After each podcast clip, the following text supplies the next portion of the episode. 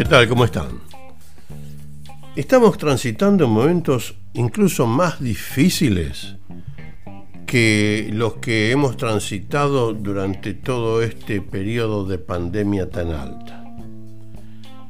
Claro, usted me escucha y me dice, pero ¿de qué está hablando? Si las cosas están mejorando. Sí, sí, sí, sí, están mejorando en un aspecto. Está mejorando en que tenemos menos infecciones y tenemos menos casos fatales.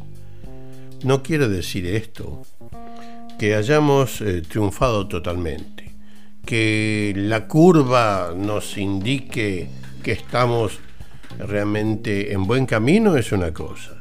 De allí a que nos indique que hemos triunfado es totalmente diferente y es totalmente irreal. Y todo esto viene a raíz del hecho de que en algunos países ya se ha hecho y en Australia en este caso ya se está comenzando a implementar, se han aflojado un poquito las restricciones porque obviamente no se puede vivir todo el tiempo eh, en estas circunstancias tan este, difíciles, encerrados y sin poder hacer absolutamente nada, deteniendo totalmente el giro económico. Es otro tema este, o es el tema en este momento, el desarrollo económico de cada país el desarrollo eh, que normalmente debemos tener para sobrevivir y todo se paró. Claro, estamos hablando de dos meses realmente de, golpe intenso, pero bueno, estamos comenzando, estamos recomenzando. Y este recomenzar, este aflojar, mm, trae ciertos tipos de, de, precauciones que hay que tomar. Por ejemplo, claro, eh, en, Australia, en este caso, en este caso estoy hablando de donde yo vivo, ¿no? Eh, hay 89 fatalidades y 6.744 casos, de los cuales eh, más de la mitad de ellos se han recuperado. sí, se han recuperado. Muchos han pasado por terapia intensiva y otros han, bueno, lamentablemente no progresado. La mayoría de los casos están dados en guarderías de ancianos, en gente que ha estado en el extranjero o que ha estado en contacto con alguien que estuvo en el extranjero. Lo que quiere decir que el contacto persona a persona realmente no ha traído demasiados, este, demasiadas víctimas hasta el momento por el estudio que se ha hecho.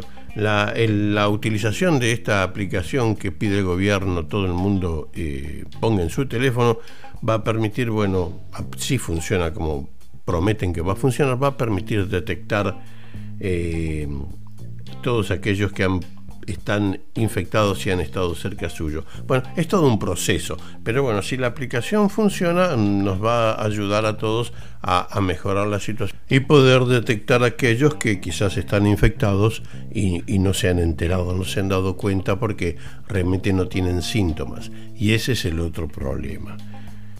Para ir redondeando, el punto está es que ya aflojando un poco las medidas restrictivas, nos encontramos con que psicológicamente estamos liberados.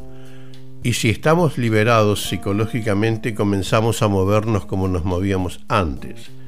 Y no comenzamos a tener en cuenta la distancia entre persona y persona, la distancia en grupos, la distancia en filas, la distancia eh, en cualquier lado en donde haya más de dos personas. Y el problema viene a raíz de que las clases deben empezar. Claro, en el colegio en las escuelas los chicos van a estar en cierta forma eh, seguros sin problemas. A pesar de que aquí ha habido un caso de un niño de cuatro años que había ido eh, a un jardín de infantes. Pero bueno, ese es un caso para analizar. De todas maneras, en general, de acuerdo a los consejos de los médicos eh, que están a cargo de todo esto, el, el el medio ambiente escolar es seguro. Eh, pero cuidado, mantengamos las distancias. Cuidado, mantengamos todas las precauciones que hemos mantenido hasta este momento, porque si nos descuidamos, la vuelta puede ser mucho más grave, mucho más seria que lo que hemos pasado. Hasta la próxima.